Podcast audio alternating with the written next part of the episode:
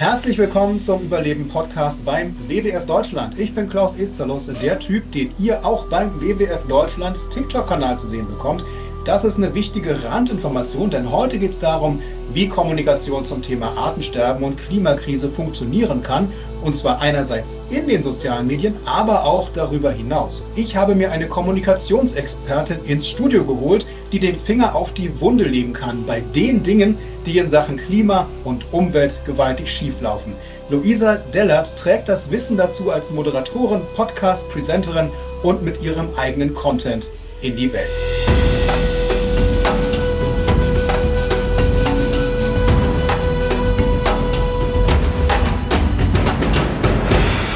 Ich bin aufgeregt. Es ist schön, dass wir uns treffen. Endlich hier sozusagen. Äh, ja, ich freue mich auch sehr.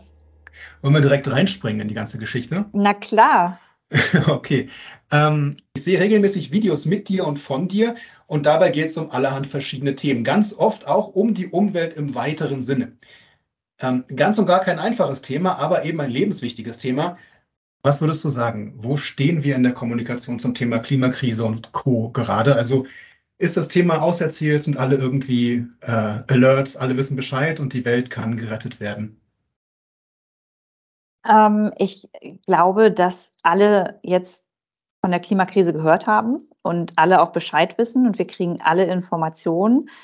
Ähm, ich glaube aber, dass durch die vielen Krisen, die gerade stattfinden um uns herum und auch unseren eigenen Alltag betreffen, dass natürlich viele Menschen die Klimakrise an sich erstmal immer noch wegschieben. Das ist ja nicht jetzt gerade akut und ich sehe das nicht, unsichtbar und geht mich nichts an, geht die nächste Generation etwas an. Und ich glaube, das ist halt der große Trugschluss, weil wenn wir uns natürlich mal ähm, den Wissenschaftlern widmen, dann wissen wir, dass schon 2050, ich meine, äh, Jenke hat letzte Woche, glaube ich, ein Experiment äh, im, ja. im, Fernsehen dazu gezeigt, äh, 2050 Deutschland einfach heißer sein wird. Und das nicht nur ein Tag, so dass wir das Gefühl haben, hey, es wird gutes Wetter, wir haben jetzt hier einen tollen Urlaubsort, sondern wirklich über längere Zeit. Und unsere ganze Infrastruktur, unser Körper, die sind darauf ja nicht ausgelegt. Und das mhm. alleine ist eigentlich etwas, ähm, was dazu beitragen sollte, dass wir darüber nachdenken. Aber ich glaube, es ist noch nicht in allen Köpfen angekommen.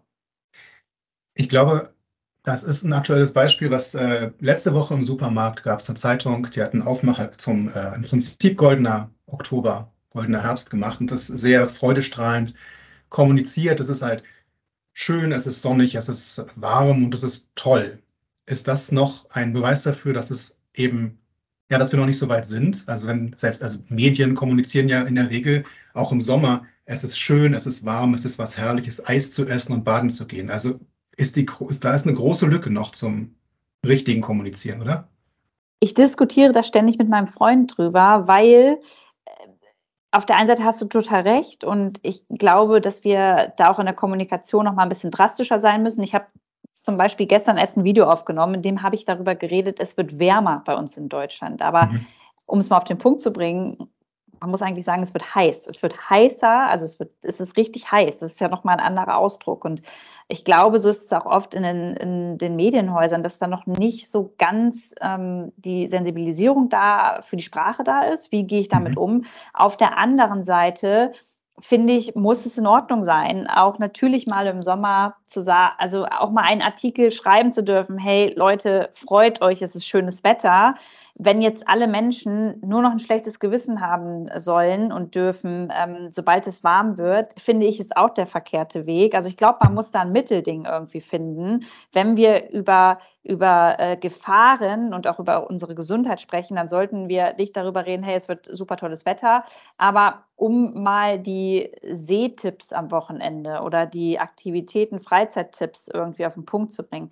Ich finde, da muss es noch in Ordnung sein, dass Leute sich auch noch daran erfreuen dürfen, weil sonst werden wir die nicht mitnehmen bei dem ganzen Thema. Wie kriegt man diese Gratwanderung denn hin jetzt auch? Also wir beide jetzt, die wir auch diese Art von Kommunikation machen. Ähm, es ist, also wenn man die sozialen Medien anguckt, dann sehe ich sehr viel die Panik und, und äh, sich halt diese, dieses Festkleben auf der Straße oder an Bildern da wirklich so Alarm machen. Es ist so enorm dramatisch ist und man muss sofort und alle müssen sofort umkehren und alles anders machen. wir jetzt hier beim WWF, wir versuchen immer so einen positiven Twist zu kriegen. Also es gibt tolle Sachen, die man machen kann, die haben einen positiven Effekt. Wie kriegt man denn diesen, diesen, diesen, diese Gratwanderung hin, mhm. ähm, um Leute abzuholen und nicht zu verstoßen, aber gleichzeitig auch so zu motivieren, dass die äh, aktiv werden? Oder können die überhaupt aktiv werden? Aber das ist die nächste Frage vielleicht. Oh, ich will jetzt gar nicht der Debbie Downer sein, aber ich hole mal ganz kurz ein bisschen aus. Ich war am Wochenende auf der äh, Demo der AfD hier in Berlin, weil mhm. ich ähm, vor Ort einfach die Stimmung einfangen wollte. Ich wollte mit ein paar Menschen sprechen. Ich wollte wissen, warum geht ihr auf eine AfD-Demo? Ähm, was ist der Beweggrund, dass ihr hier gerade demonstrieren geht? Und ich muss echt sagen, Klaus, wir beide, wir leben einfach in einer Bubble. Wir leben mhm. einfach mhm. in einer Öko-Bubble, in der wir viele aufgeklärte Menschen kennen und dann wollen wir immer noch ein paar Zielgruppen auf Instagram und TikTok erreichen. Aber da ist so viel mehr als das und da sind so viele Menschen, die interessieren sich tatsächlich leider an Scheiß für die Klimakrise, mhm. weil die ganz, ganz, ganz, ganz viele andere Sorgen haben. Das fängt irgendwie dabei an, dass immer noch kein Bus durch deren Dorf äh, fährt oder es halt an einem Fußballplatz fehlt oder überhaupt dieses Gemeinschaftsgefühl. Und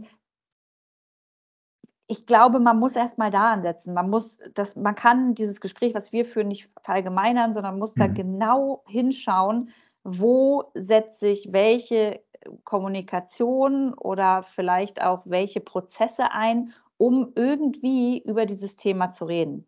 Und ähm, das finde ich auf der einen Seite voll schwierig und ich habe dafür jetzt leider keine Lösung für dich mitgebracht. Wäre meine da, Frage gewesen. Ja. ja, genau, weil ich da seit Samstag echt extrem drüber nachdenke. Also die Leute vor Ort haben echt alle dasselbe gesagt und zwar, dass denen gefühlt so die Klimakrise und Nachhaltigkeit gerade scheißegal sind, weil die erstmal irgendwie über die Runden kommen wollen und mhm. Schiss vor hohen Energiepreisen haben und viele Menschen das Gefühl haben, dass sie von der in Anführungszeichen Politik nicht mhm. mehr gehört werden und wahrgenommen werden. Und ich glaube, das ist eine Baustelle, die man irgendwie parallel jetzt beheben muss oder verändern muss, damit die Menschen gleichzeitig offen für dieses Thema sind. Also das sind dann, glaube ich, die Leute, die kategorisch sagen, es gibt einfach keine Klimakrise. Das ist einfach nicht. Es gibt immer Heißzeit, Kaltzeit, äh, mal wärmer, mal kälter, bla bla. Und es gibt halt die, die ähm, vielleicht sogar sagen würden, ja, da ist ein Problem und ich spüre, dass es im Sommer wärmer wird, aber das andere drängt mehr. Ähm, wen holt man denn da jetzt zuerst ab? Ja, ich glaube tatsächlich, dass wir leider so einige Menschen einfach auch verloren haben. Also es bringt, ich merke das selber, wenn ich kommuniziere auf Instagram oder TikTok, bei einigen bringt es einfach nichts mehr, weil es dieselben Argumente sind und dann kommen die mit Quellen von irgendwelchen alternativen Wahrheiten und alternative Faktenchecker, wo du dir an den Kopf fährst und denkst, Mann, das kann doch jetzt echt nicht dein Ernst sein. Und du kriegst es gar nicht mehr hin, eine Diskussion zu führen auf Augenhöhe, die konstruktiv ist. Und es geht einfach nicht mehr. Und ich glaube, da muss man dann einfach für sich persönlich sich eingestehen, okay, das macht einfach keinen Sinn mehr. Und ich probiere mit Menschen vielleicht ins Gespräch zu gehen, die irgendwie offen sind dafür und wirklich auch verstanden haben, hey, das ist ein menschengemachter Klimawandel. Mhm. Weil man muss bei dem Ganzen ja auch sagen, dass das natürlich an den eigenen Ressourcen total auch äh, ja, so ein bisschen zehrt, wenn man sich jeden Tag mit diesen Themen und mit den Menschen auseinandersetzt, die mit dir diskutieren wollen darüber, dass das alles gar nicht so schlimm ist. Und ich glaube, da ist es ganz, ganz wichtig für alle, die zuhören, dass Klar, ich bin Influencerin, ich habe irgendwie 400, über 400.000 Menschen auf meinem Account, aber jeder von uns kann im eigenen Bereich, im eigenen Leben ein Influencer für andere sein. Und es ist ganz wichtig, dass wir irgendwie die Kapazitäten und die Zeit dafür nutzen, eben über solche Themen zu diskutieren, aufzuklären, uns ein paar Fakten rauszusuchen, Beispiele, Geschichten von Menschen, die wir dann in diesen Gesprächen platzieren bei den Leuten. Und ich glaube, ein bisschen bleibt dann immer was hängen. Ja, ich hoffe, dass das so ist. Und ich glaube, also wenn ich mich an Gespräche zurückerinnere, hier in den letzten Jahren, ähm, dann gab es durchaus auch schon, was du gerade gesagt hast, man kann Leute so mitnehmen, wenn man mit Fakten kommt und dann ähm, Vertrauen, dass eine Vertrauensbasis gibt. Also natürlich würde ich eher auf jemanden hören, den ich kenne, äh, als auf jemanden, den ich das erste Mal auf der Straße treffe. Um, und dann muss ein Vertrauen sein, damit ich diese Fakten noch akzeptieren kann. Und ich glaube, wenn ich aus meiner persönlichen Erfahrung jetzt aus privaten Gesprächen, ja, da gab es Veränderungen und es gab jetzt, glaube ich, eine größere Alertness, Wahrnehmung der Klimakrise, als es die vorher gab, bei einigen Leuten. Ähm, ich würde jetzt gerne den Schwung machen rüber zu, zu Social Media und zu der Arbeit, wo wir jetzt gerade sehr viel auch quasi in den gleichen Kanälen unterwegs sind. Also welche Rolle kann das dabei spielen? Weil da hat man ja kein großes Vertrauensverhältnis eigentlich zu den Leuten, die man hat. Oder baut man doch eins auf zu Influencern und Influencerinnen zum Beispiel?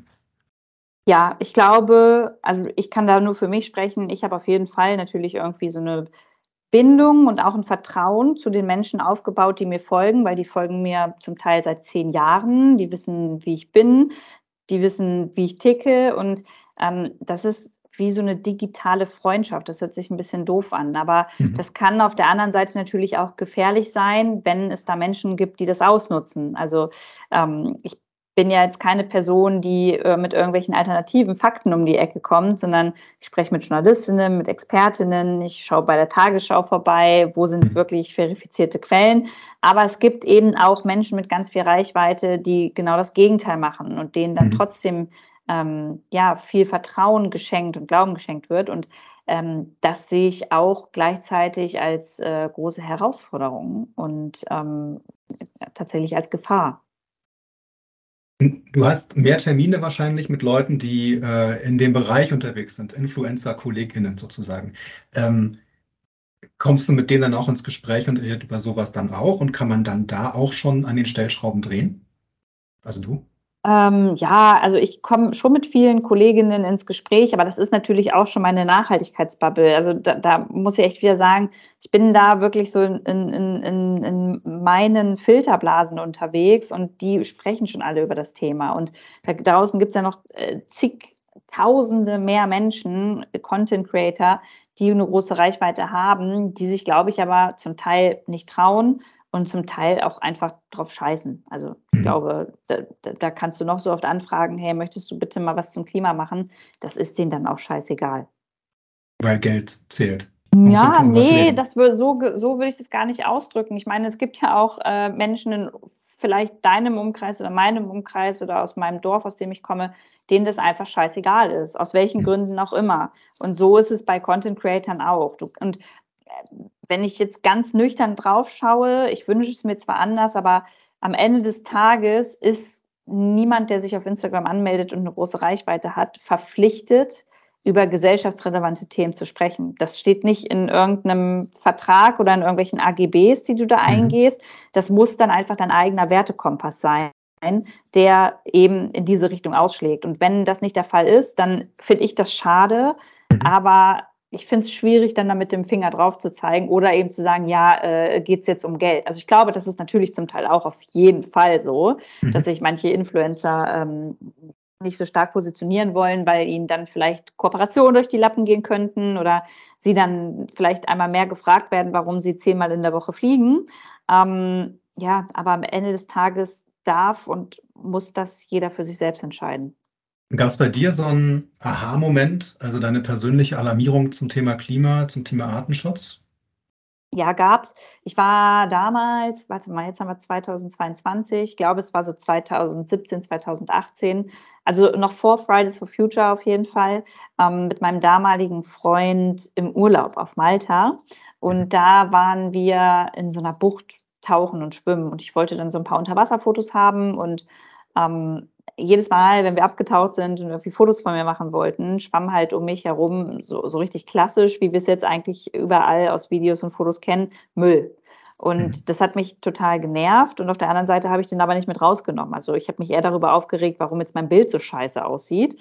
Und zum Glück ist dann irgendwie doch die erwachsene Luisa dann nochmal aus mir rausgekommen, die das ein bisschen reflektieren konnte und seitdem habe ich mich privat immer voll viel mit dem Thema auseinandergesetzt und geguckt, wie kann ich Müll im Alltag vermeiden. Und so kam es dann einfach auch, dass ich dann natürlich auch das Interesse daran hatte, was macht denn die Politik da eigentlich? Wie hängt Politik und Klimaschutz zusammen? Dann kam Fridays for Future und Greta Thunberg und ja, dann, dann ist es um mich geschehen. ähm, ja, das war bei mir, glaube ich, so ähnlich. Also wenn ich das äh, reflektiere, dann hat es ganz schön Fahrt aufgenommen mit dem, mit dem Aufkommen von, von Fridays. Ja, ne? Du hast gesagt, also du bist dann da getaucht und dann war der Müll. Und ich meine, das ist ja dann ein, ein generell sehr großes Thema, ein großes Problem. Also wenn ich jetzt, äh, das, das scheint ja der Klimakrise oder des Müllproblems oder das Plastikproblem oder das Artenproblems ja immanent. Es ist alles gigantisch. Ähm, ja, ich, ich, ich frage, ich komme, also ich selber habe selber keine Antwort darauf, so wie ich auch dann selber motiviert bleiben kann, das nicht einfach hinzuschmeißen. Weil wenn man es, also wenn ich mich im Spiegel betrachte, dann gibt es durchaus Momente, wo ich denke, so, ich habe ja keinen Bock darauf jetzt. Ich will, ich will, dass alles gut wird. Ich möchte mich gerne in eine Ecke reinigeln und dann bleibe ich da, bis die ganze Sache ausgestanden ist. Und irgendwann kommt dann die Erkenntnis, dass das nicht passieren wird. Aber ähm, wie, wie behältst du langfristig die Motivation? Also gibt es kleine Erfolge, wo du denkst, so jetzt habe ich was geschafft und das nehme nehm ich jetzt mit für die nächste Runde. Ähm, ja, wie, wie passiert das?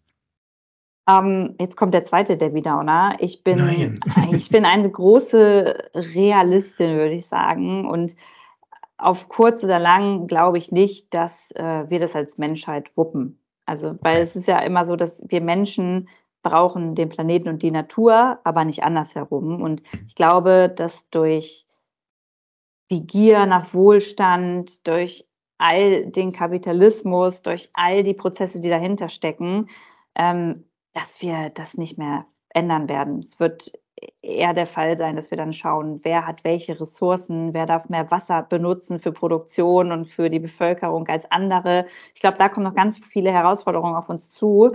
Ähm, und trotzdem bin ich Team mir ist es trotzdem nicht scheißegal, sondern ich probiere natürlich, so gut es geht, dazu beizutragen, darauf aufmerksam, zum, äh, aufmerksam zu machen, in meinem Alltag einfach Dinge zu verändern, weil ich am Ende des Tages später mal nicht sterben will und mir denken will, ja, ich war jetzt zehnmal auf den Malediven und äh, dreimal um die Welt geflogen mhm. und habe irgendwie einen zu großen Teil dazu beigetragen, was hier gerade passiert. Das will ich einfach nicht und deswegen ähm, gibt es nicht wirklich eine Motivation. Ich bin, glaube ich, einfach so gestrickt tatsächlich, dass ich mir denke, ja, ähm, kannst du jetzt nicht einfach sitzen bleiben und nichts machen. Das wäre einfach keine Option. Also ich verstehe den Punkt, dass du sagst, äh, dass diese, diesen Realismus, den habe ich durchaus persönlich auch. Also ich glaube schon, dass ich nachvollziehen kann, was du meinst.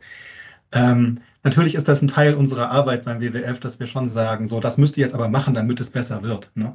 Und damit was funktioniert. Und ähm, Wer hätte dann da jetzt rein theoretisch die größte Möglichkeit, Menschen zu erreichen? Sind es die Influencer, sind es Künstler, sind es Politiker? Wer, wer hat denn jetzt am meisten Hausaufgaben auf dem Tisch?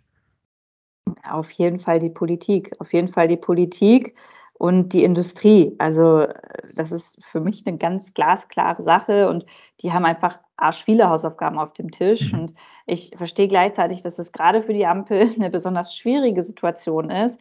Ähm, ich meine, der Klimakanzler hat auf seinen Wahlplakat ja noch geschrieben, wie wichtig ein Klimaschutz ist. Und jetzt muss man natürlich sagen, durch all das, der Krieg in der Ukraine oder gegen die Ukraine, ähm, das hat natürlich jetzt erstmal diese Klimaschutzpläne äh, irgendwie lahmgelegt. Aber so natürlich ist es eigentlich doch wieder nicht, weil man müsste eigentlich parallel daran weiterarbeiten. Und das passiert halt nicht. Und das macht mir mhm. Angst.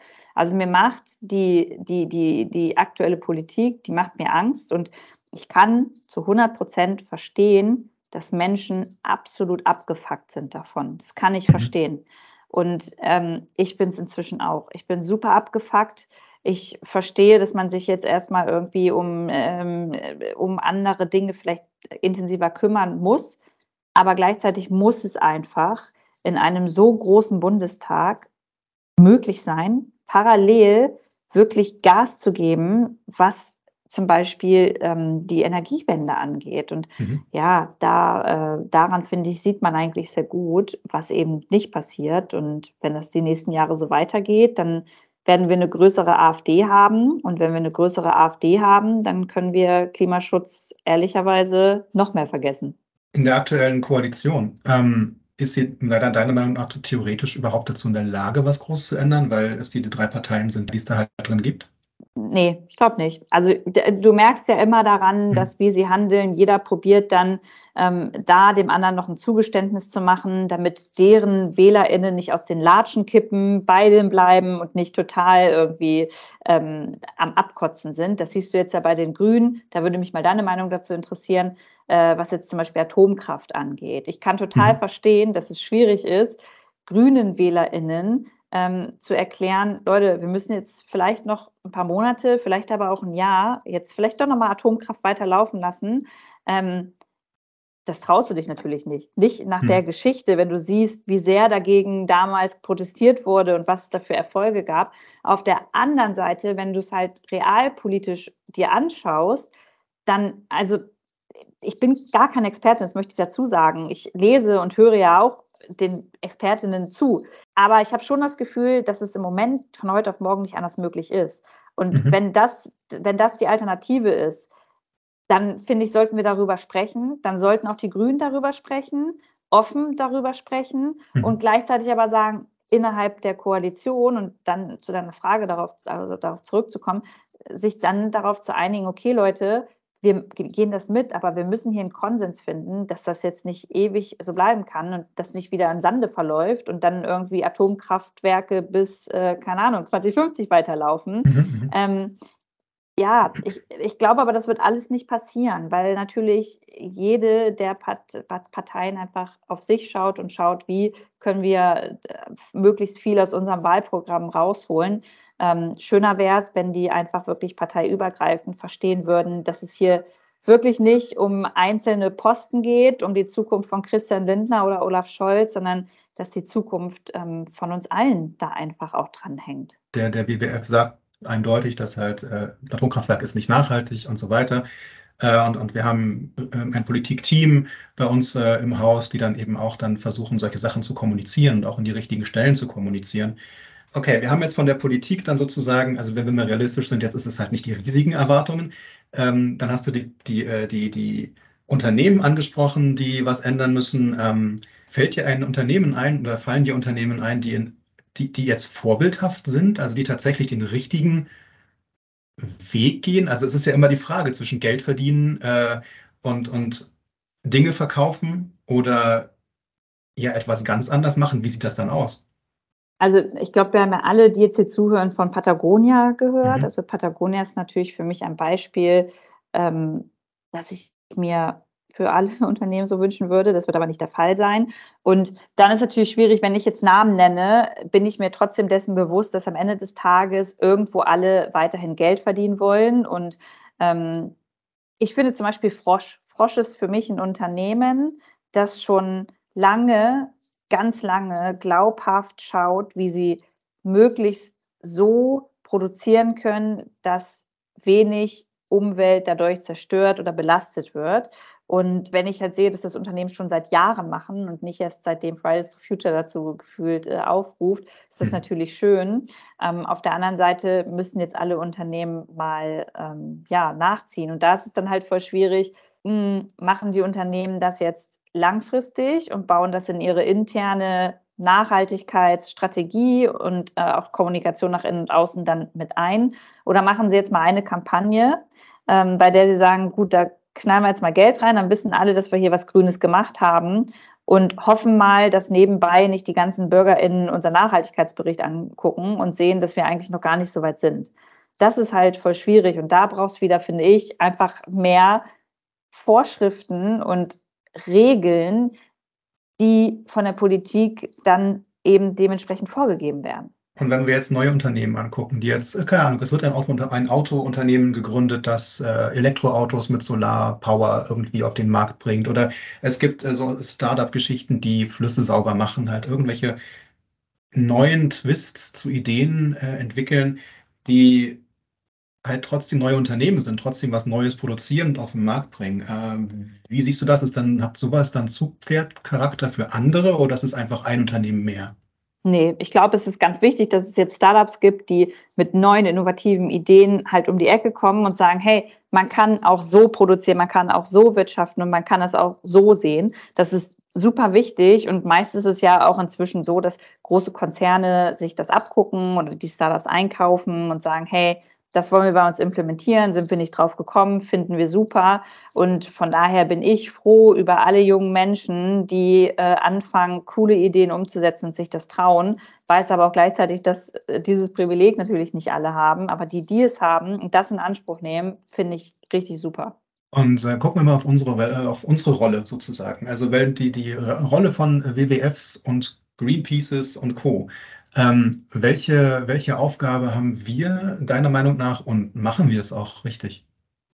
Äh, naja, also ihr habt, finde ich, die Aufgabe, diese komplexen Themen, wenn es um die Klimakrise geht und auch um die Zusammenhänge Politik, Industrie, ähm, wir Bürgerinnen, ihr habt die Aufgabe, das eigentlich leicht verständlich an die Leute zu kommunizieren und gleichzeitig einfach mit dem Finger so ein bisschen in der Wunde rumzudrücken und ganz, ganz kritisch bei Unternehmen zum Beispiel hinzuschauen. Also das wünsche ich mir einfach von NGOs, dass sie wirklich kritisch reinschauen und dass nach solchen Gesprächen, die ja wahrscheinlich auch stattfinden, dann aber auch wieder transparent kommuniziert wird, alles klar, wir haben mit Unternehmen XY gesprochen, ähm, aus dem und dem Grund arbeiten wir jetzt mit denen zusammen, wir glauben daran, dass sie das und das bis dann und dann ändern. Und wenn sie es dann aber bis dann nicht geändert haben, dann wünsche ich mir halt auch ein ehrliches Statement, was ihr dann dazu sagt und ob ihr so eine Zusammenarbeit dann beendet. Also das ist ja nicht meine Entscheidungsfunktion sozusagen, wo, ähm, wo wir Unternehmenskooperationen machen. Aber natürlich diskutieren wir das im Haus auch sehr stark. Welche Unternehmen spielen eine Rolle und welche nicht und was wird wie kommuniziert. Ja, vielleicht eine Sache noch, Klaus. Ich wünsche mhm. mir einfach so ein bisschen mehr, und das nicht nur bei euch. Also es geht mir jetzt generell so um, um große Umweltorganisationen oder Verbände oder Tierschutzorganisationen, so ein bisschen mehr noch ein bisschen mehr Transparenz. Also jetzt wirst du mir gleich sagen, hey, steht doch alles auf der Website, aber niemand guckt mehr auf die Website. Das heißt, ich wünsche mir gerade, weil wir jetzt ja auch über Kommunikation die ganze Zeit sprechen, mhm. dass auch ein bisschen mehr in den sozialen Medien stattfindet, was macht ihr eigentlich? Was äh, läuft es alles? Habt ihr vielleicht auch mal einen Fehler gemacht? So, mhm. warum? Was ist daraus resultiert? Mit wem arbeitet ihr aus welchem Grund zusammen? Und und und. Also ich mhm. wünsche mir einfach ein bisschen mehr Transparenz, damit man euch besser greifen kann, weil ich das besonders in solchen Zeiten, in denen auch viel Scheiße im Internet steht über Umweltverbände oder über andere Unternehmen, ähm, finde ich halt, dass man da dann auf jeden Fall nochmal sensibilisierter kommunizieren muss. Wessen Aufgabe ist das dann? Also sind das dann die Leute, die die ExpertInnen bei uns im Haus oder bei den anderen, die dann nach vorne treten müssen und sagen müssen, äh, wir als WWF tun dies und das? Oder ist es dann die Abteilungs Abteilung Kommunikation quasi, die den Mittelweg, äh, den Mittlerweg darstellen muss und diese Kommunikation betreiben? Also ich glaube, es ist kein Entweder-Oder, sondern wie in so vielen würde ich mir wünschen, dass sich einfach die unterschiedlichen Abteilungen an einen Tisch setzen, weil daraus resultieren neue Ideen, dadurch äh, hat man nochmal andere äh, Ansichten und Lebensrealitäten irgendwie mit einbezogen, die vielleicht nochmal was Schlaues dazu sagen, was man nicht bedacht hat. Das ist etwas, was mir sowieso generell in Unternehmen fehlt. Also dieses Zusammenarbeiten und nicht immer zu schauen, welche Abteilung macht das jetzt. Nee, lass mal zusammensetzen, damit wir gemeinsam darüber reden können und vielleicht Lösungsansätze finden, die wir dann alle zusammen umsetzen können wir jetzt als, als NGO, die wir sind, wir arbeiten mit, äh, ja, wir arbeiten so, wie wir es im Augenblick tun. Also gibt die Kanäle bei Instagram, TikTok, Facebook, Pipapo, die wir füllen.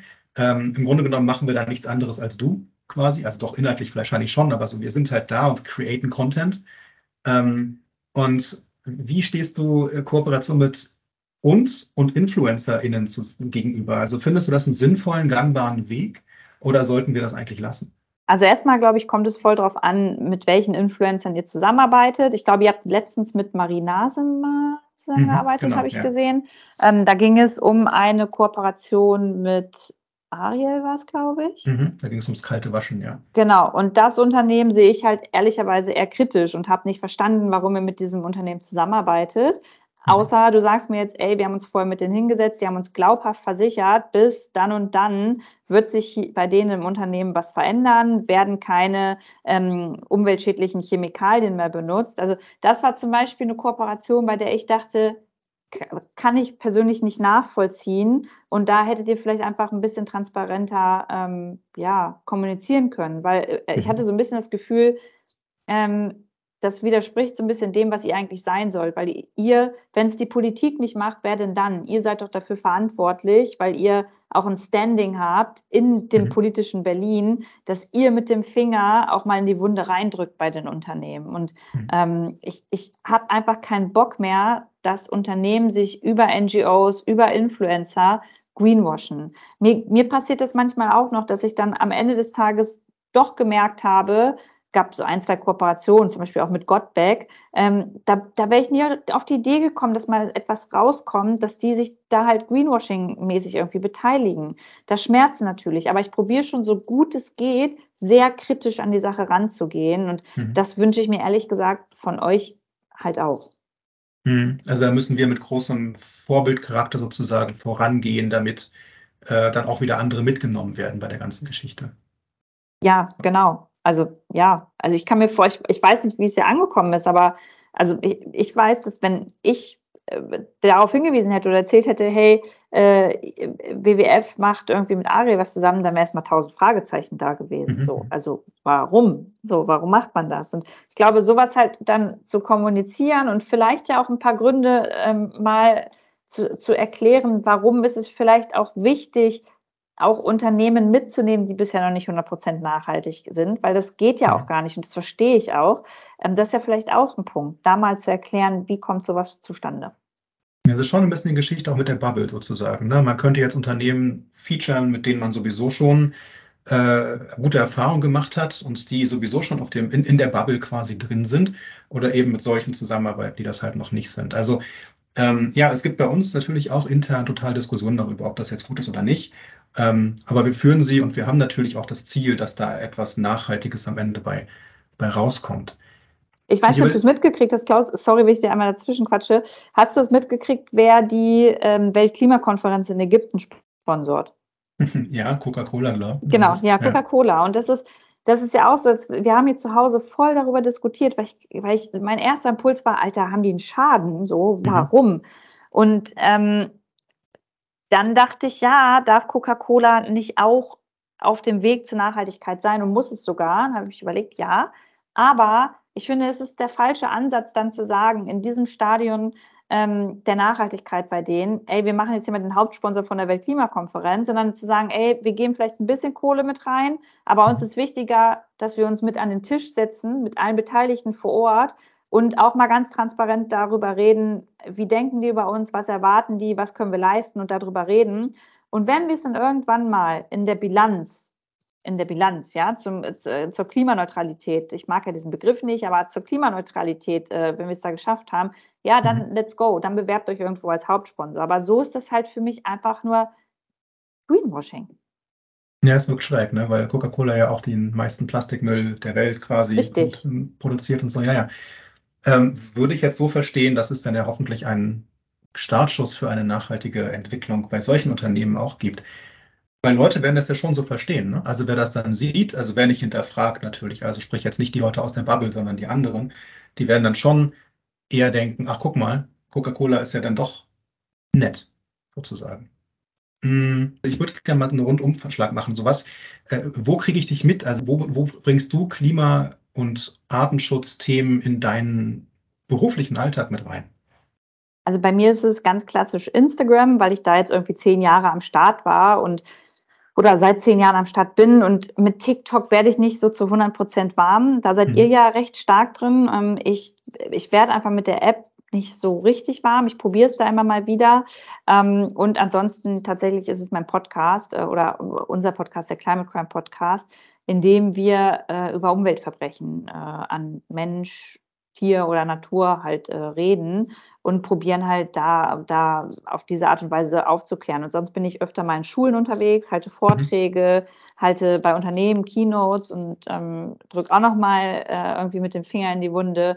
Das sind eigentlich so meine Hebel, die ich probiere zu betätigen den Climate Crime Podcast, ich habe, was mir aufgefallen ist, ist sehr emotional ist. Also das heißt, mhm. wirklich, du dann, du äh, bist dann da ja auch sehr ihr seid ja sehr offen in der Art, mhm. wie ihr das präsentiert. Ne? Also ähm, ist Emotionalität, also das Gefühl von Leuten zu kriegen, anzusprechen, sozusagen äh, Gefühle zu verursachen, ist das auch ein, ein, ein, ein Geheimnis für, für eine vernünftige ähm, Kommunikationsarbeit? Ja, das ist, glaube ich, auch ganz wichtig. Ich meine, wir sehen das alle, wie viel Clickbait äh, schon immer bei den Überschriften allein ähm, stattfindet, wenn wir in die Medienhäuser schauen und deren Artikel.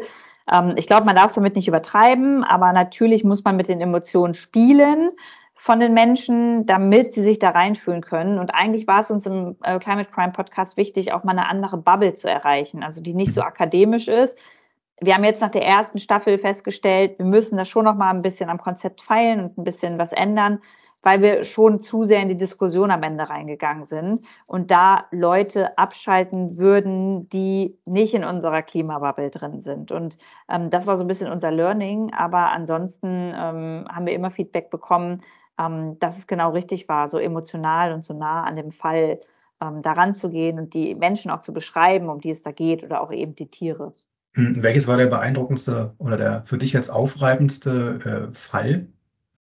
Ähm, ja, tatsächlich war das ehrlicherweise auch mit der erste Fall, also äh, die Welpenmafia, weil wir halt einfach mit vor Ort waren. Also wir waren ja mhm. wirklich einen Tag undercover mit unterwegs und haben hautnah miterlebt, wie kleine Welpen hier verschachert werden. Und, also, und das war einfach nicht schön. Das war einfach mhm. unglaublich ähm, zu sehen, weil man kennt das irgendwie sonst vielleicht mal aus dem Fernsehen oder aus einer ähm, aus einem Artikel äh, von einem Tierschutzverein oder so. Aber das war wirklich ähm, krass. Und ich finde äh, den Fall der äh, Deepwater Horizon auch ziemlich äh, spannend, weil ich die Geschichte von dem Mann nicht kannte, der da überlebt hat und der auch auf dieser äh, Bohrinsel mit am Start war.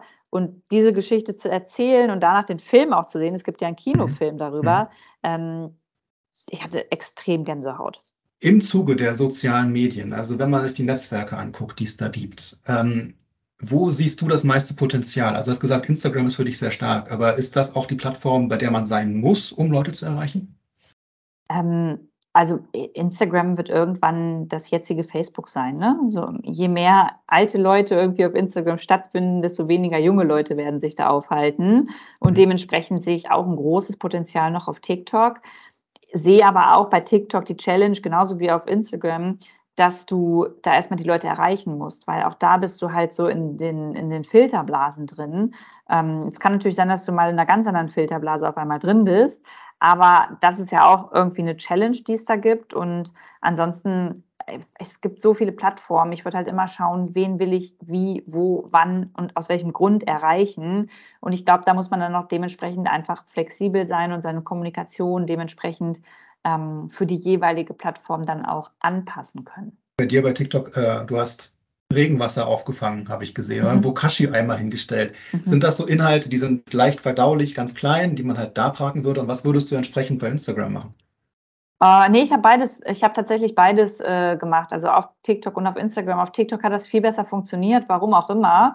Mhm. Ähm, ehrlicherweise gucke ich da einfach, was mir Spaß macht. Aber es soll schon immer so um Klimathemen gehen. Ich bin jetzt nach der AfD-Demo einmal in eine verkehrte Bubble abgerutscht, weil ich über die AfD-Demo berichtet habe und ähm, ich innerhalb von einem Tag knapp 5000 Kommentare unter dem TikTok hatte, ähm, die aber alle, ich würde mal sagen, aus irgendwelchen Telegram-Gruppen kamen.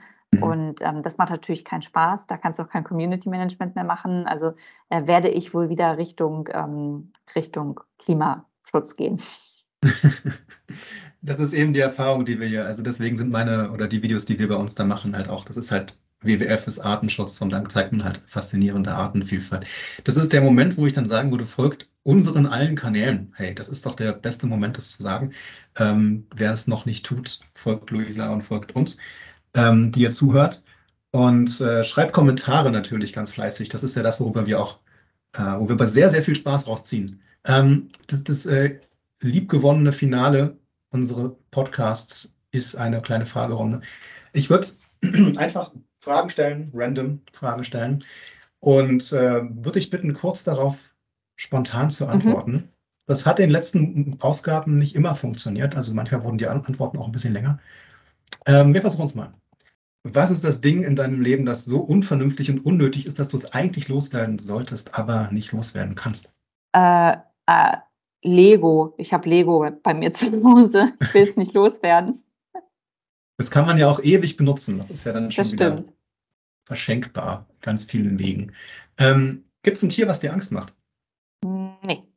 Hast du einen äh, Lieblingsgeruch? Mm, Lavendel. Gibt es für dich eine Heldin oder einen Helden, Nee, ich hatte nie einen Held oder eine Heldin. Ich äh, ziehe mir aus ganz vielen unterschiedlichen Menschen ganz viel Motivation. Kannst du dich an die erste Platte erinnern, die du gekauft hast, von deinem eigenen Geld? Ähm, ja, das war Captain Jack.